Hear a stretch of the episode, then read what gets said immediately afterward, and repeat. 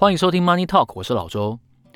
这是一个介绍商业新闻、分析投资趋势，偶尔也和来宾聊聊人生和财富价值观的 Podcast。你可以在各个平台看到我们的节目。如果你喜欢我们的节目的话，欢迎你在 Apple Podcast 上面给我们五颗星，然后写下一则评论。每一个评论我都会看。你也可以在 Instagram 上面搜寻 Our Money Talk。就可以看到我不定期发表的关于个人以及节目的一些相关的感想。今天这一集呢，和以往的投资分析或者是美国以及全球的政经分析不太一样。我想要来跟大家分享一下街头智慧。今天这一集的主题叫做街头商学院。如果你是超商的老板，最强的对手要到你隔壁来开店，你会怎么办？这是前几天我在消费的。过程中听到的应该是真实的故事。我们家附近有一个三角窗，然后三角窗分成两个部分，一个部分比较大，大概占了三分之二的面积，大约是二十五到三十平；另外一半呢比较小，它不到一半，大约是十五平左右，所以加起来可能是三四十平的面积。它在一个大马路口，然后我估计它的租金应该不便宜。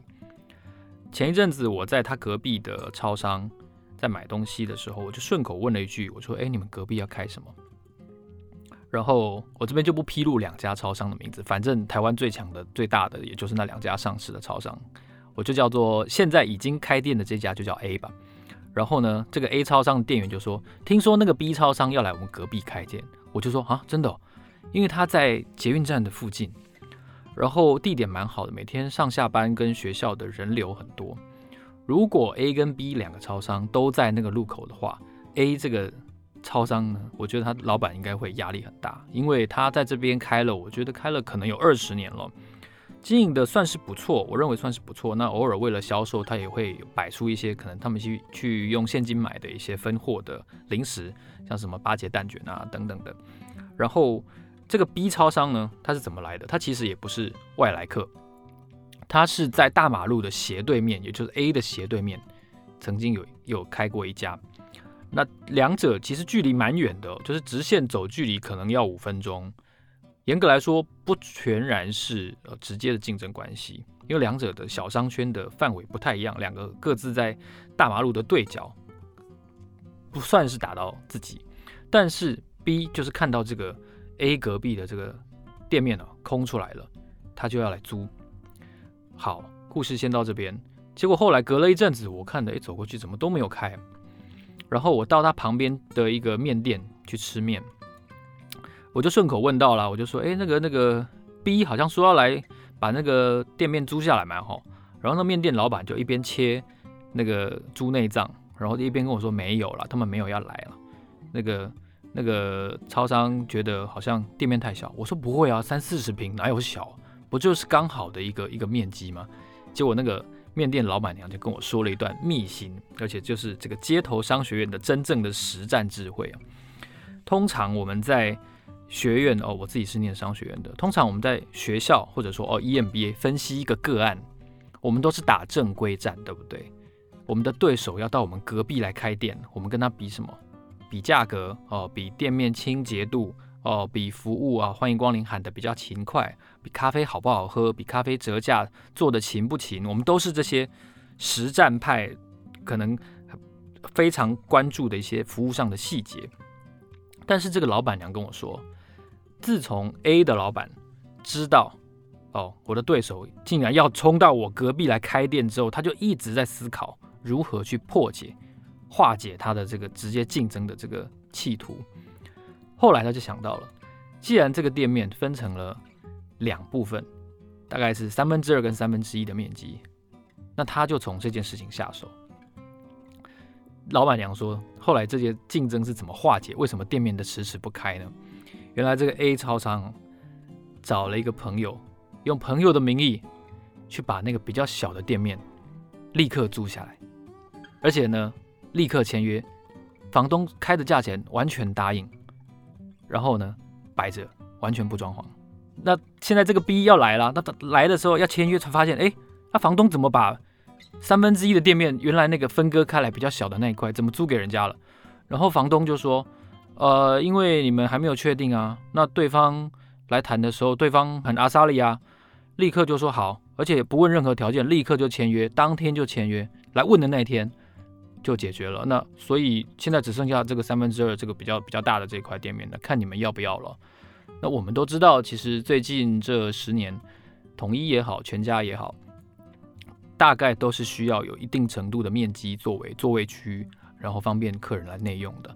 那失去了这个三分之一大小的店面之后，它两边本来可能可以打通的，可以做出一些座位区的，但是因为小的这块已经租给人家了，B 其实不知道是 A 的朋友去租的，那 B 就觉得啊有很闷呐，因为不可能那么小的店面做这个超商，所以后来最后他们就不租了。哇，我听到这边的时候，我真的有一种耳目一新，有一种。刷新我眼界的感觉，为什么呢？因为你看我刚刚讲的，我们在面对竞争的时候，思考的全部都是哦，如何比对手做得更好，超过对手的条件。但是不要忘记了，其实超商选择商品的这个能力，其实是远远不如以前的超商，就是可能十年、二十年前的超商。现在的便利商店是不能不卖咖啡的，不能没有座位区的。所以你能够变化出的服务的组合，还有这些商品的组合，比如说你的超商是不可能不卖鲜食的，无形中你能够变化出来的样子就比以前弹性小很多。那我最佩服的是 A 这个老板，他没有选择正面迎战。我们都知道战争有战略跟战术嘛，那我刚刚讲的那些哦，什么服务做更好，咖啡加折价做更多等等，那些都是战术。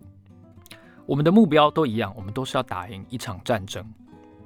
但他选择了完全不一样的方法，这个真的是我觉得是实际上有经营者才会思考到的，也就是它采用的策略是让你没有办法开店，自然就没有竞争了。如果连开门都不能开，那当然没有竞争可言。那我我们我们想的都比较后段哦，都是说哦，这个店面要更清洁呀，灯光更明亮啊，然后找更好的服务生啊等等的来来执行我们的竞争。它让竞争不发生，但我们的思维，我的思维还停留在从竞争中胜出。我觉得他的思维就是你知道吗？如果看过那个《火凤燎原》的话，你就知道哇，他的思维实在是又比我更超前一步了。果然是有经营多年超商经验的这个经营者。我就非常的佩服，所以我对这个面店老板娘讲的这个故事一直念念不忘。后来这两个店面一大一小各自又租出去了，现在好像都开门了，所以这段故事也算是结束了。不管这两家 A 跟 B 谁是统一谁是全家，我觉得这当中透露的这个竞争的思维实在是很另类，而且非常值得大家思考。就是当我们在面对一个考验。一个题目，或者说老板交办的一个任务的时候，我觉得我们应该要思考，我们要在墙壁上打出一个洞。哦，其实顾客真正的需求是那个洞，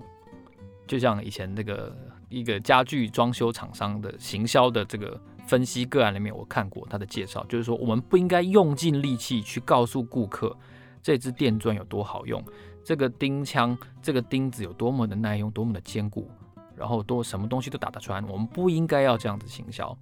因为客人真正在乎的是墙上